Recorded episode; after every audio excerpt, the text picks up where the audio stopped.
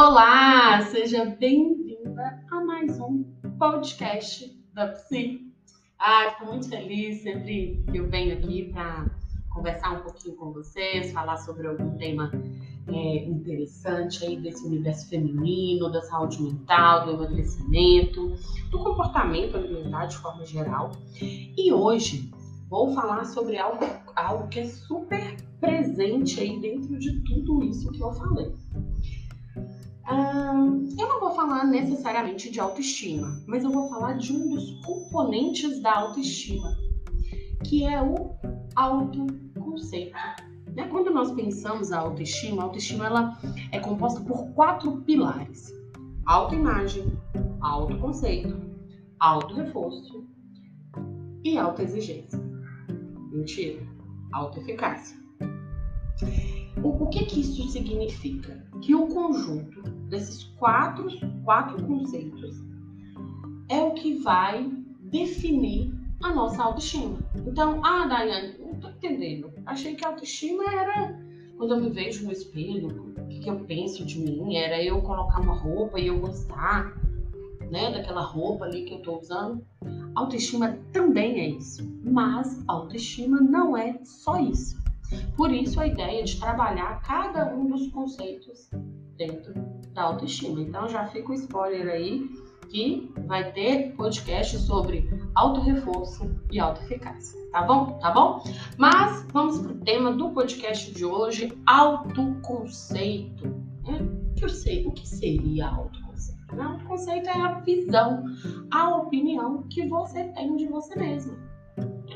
Como que você se percebe? Como que, que você se rotula? Quando você vai falar de você mesma, e aí não vale entrevista de emprego.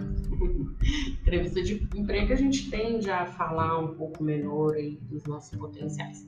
Quando você vai falar de você mesma na terapia, quando você vai falar de você mesma para sua melhor amiga, quando você vai falar de você mesma hum, para o seu parceiro, para alguém da sua família, é isso o, quando você pensa em você mesmo, nesse momento aí, você agora ouvindo o podcast, qual a opinião que você tem de você? Né? Quais os rótulos que te vêm à mente assim? Ah, eu sou estressada, sou alegre, sou divertida, sou é, um, uma pessoa que fica muito irritada, eu sou trabalhadora, eu sou estudiosa, eu sou preguiçosa. Os rótulos que vêm aí é, na sua cabeça. E aí o que eu quero te dizer é que o que você pensa ao seu respeito não é só algo seu, né? Eu penso A ou B de mim, eu acredito em C ou D. Não. Você ouve muitas coisas a seu respeito ao longo da vida. Isso no ambiente de trabalho, no ambiente familiar, dentro da, dos relacionamentos. Você vai ouvindo e você vai internalizando muito disso que você ouve. E aí eu quero abrir um parênteses para falar de relacionamentos abusivos. Se você vive uma relação abusiva e você dentro daquela relação escuta o tempo todo que você é louca, que você é desequilibrada, que você não tem controle, que você é ciumenta, você vai ouvindo, vai internalizando, vai ouvindo, vai internalizando. Quando você sai dessa relação, as chances de você falar, eu sou louca, não, eu sou muito ciumenta. Percebe? Você vai internalizando, se apropriando desses adjetivos. Entende? Então, é, é importante a gente questionar, poxa, o que eu penso de mim hoje? Qual é a origem disso? Quando que eu comecei a pensar isso a meu respeito? Que momento da vida que eu comecei a ter esse olhar para mim mesma? E aí a gente entrando numa outra seara aí, né? Quando você pensa em você, o eu sou. E aí você pode listar aí, né? Eu sou e escrever o que você é. Vou dar um tempo para você fazer isso. Pausa o podcast aí, pega uma caneta e escreve eu sou. Vai colocando os adjetivos aí na frente. Pronto? Vamos continuar. Eu quero saber desse eu sou que você escreveu aí, quantos são qualidades e quantos são características que você identifica como defeitos? Por que essa pergunta? Porque nós temos uma tendência à autodepreciação, né? De, de, de falar, eu sou incompetente, eu sou preguiçosa, eu sou indisciplinada, eu sou irresponsável. E, e, e às vezes, talvez não verbalize isso pro outro, mas aqueles diálogos internos, sabe? Aqueles pensamentos de que você é isso, você é aquilo. Isso a gente chama de autodepreciação. E, e é muito importante é, a gente ter cuidado com isso, porque senão a gente entra num limbo aí de insatisfação, de é, o tempo todo ficar questionando né, a sua capacidade, a sua beleza, a sua inteligência. É, é, é, a gente precisa ter, ter muito cuidado com isso. Mas isso, em contrapartida, é, tem que estar equilibrado. Né? A gente pode ter uma crítica? Pode. A gente precisa ter uma crítica a respeito do nosso comportamento. Mas a gente tem que avaliar a rigidez dessa crítica. Porque se a gente não tem crítica nenhuma também, a gente tem um problema, porque a gente está falando de narcisismo, né? A pessoa que acha que é que acredita que é perfeita, que ela faz tudo certo, que ela nunca erra. É, aí a gente está falando de outro extremo. Mas a autodepreciação ela traz grandes prejuízos é, para a vida e a gente precisa ter um cuidado com relação a isso. Agora, outra pausa e você vai escrever aí. Eu deveria ser. O que, que você deveria ser? E aí, nesse eu deveria ser, a gente entra no campo da autoexigência. Você deveria ser o quê?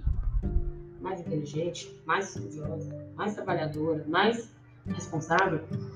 É, sempre que a gente observa frases que iniciam com eu sou ou eu deveria ser, a gente precisa ter uma crítica com relação a isso. A gente precisa é, pensar se existe um equilíbrio, porque senão o nosso nível de autoexigência, né, eu deveria ser mais, principalmente quando esse eu deveria ser vem acompanhado de um mais, né, você trabalha, mas deveria trabalhar mais, você estuda, mas deveria estudar mais, você é, talvez concluiu um curso superior, mas né, eu deveria fazer mais, né, sempre mais, sempre mais. E o nível de, de satisfação ele nunca é alcançado. Você sempre sente que está em débito com você mesmo. Entende? Então, é, quando a gente fala de autodepreciação, autoexigência, é, o contraponto para isso é você focar no que é bom. Né? Focar naquilo que você faz de bom, que você tem habilidade. E eu vou dar um exemplo meu. É, eu iniciei um curso de engenharia civil em 2013. 12, em 2012. Eu iniciei um curso de, de de engenharia civil. E aí eu batalhei ali um ano e meio, mas super insatisfeita, não me identificava, não me percebia ali dentro daquele universo, é, tinha muita dificuldade. E aí decidi desistir do curso. Ah, vou abrir mão, vou trancar. Só que paralelo a isso eu já flertava com a psicologia. Só que naquela ocasião, deixar o curso de engenharia civil, para mim, era sinônimo de fracasso, de fraqueza. Eu estava retrocedendo, eu estava abrindo mão porque eu era fraca, eu não dava conta, eu não conseguia.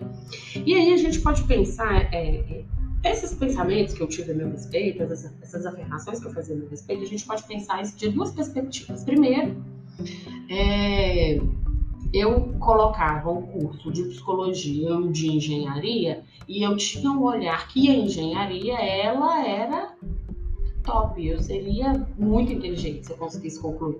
E eu banalizava a psicologia em alguma medida, porque não sei, não sei, acho que isso é até histórico, né? O fato da gente banalizar profissionais da área de humanas, exceto médicos, é em detrimento de cursos como de, de engenharia. Sei, posso estar falando bobagem? Posso estar falando bobagem. Fato é que na época eu achava que abandonar a engenharia civil era um sinal de fraqueza, né? Eu tô sendo fraca, eu deveria conseguir, eu não sou inteligente, eu sou burra, por isso que eu tô desistindo. Então, eu entrei num processo de autodepreciação muito grande. E eu continuei durante três, é, três períodos, é, porque eu ia me, eu, eu, exigia de mim que eu, que eu tinha que dar conta, eu não podia desistir. E aí eu ignorava, né, que eu poderia, de fato, não dar conta. Eu poderia não ser uma pessoa com habilidades para exatas. Mas em contrapartida tinha habilidades com humanas.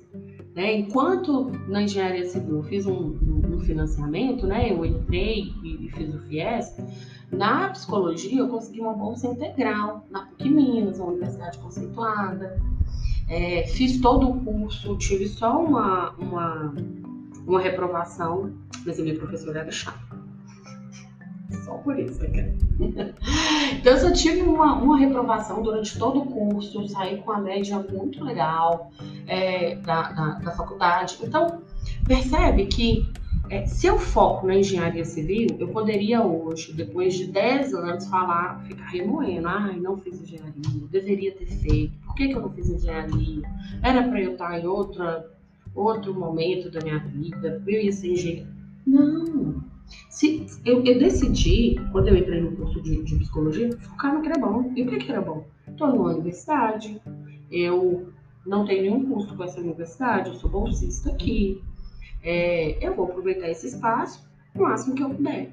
Então, focar no que é bom te dá a oportunidade de explorar. Né? O que, que eu tenho aqui que eu posso explorar? Isso aí vale para todas as áreas da nossa vida, né? O, o que, que eu consigo fazer com isso que eu tenho aqui. Essa é a minha realidade, isso é o que eu tenho. Eu vou focar aqui no que é bom e eu vou seguir adiante.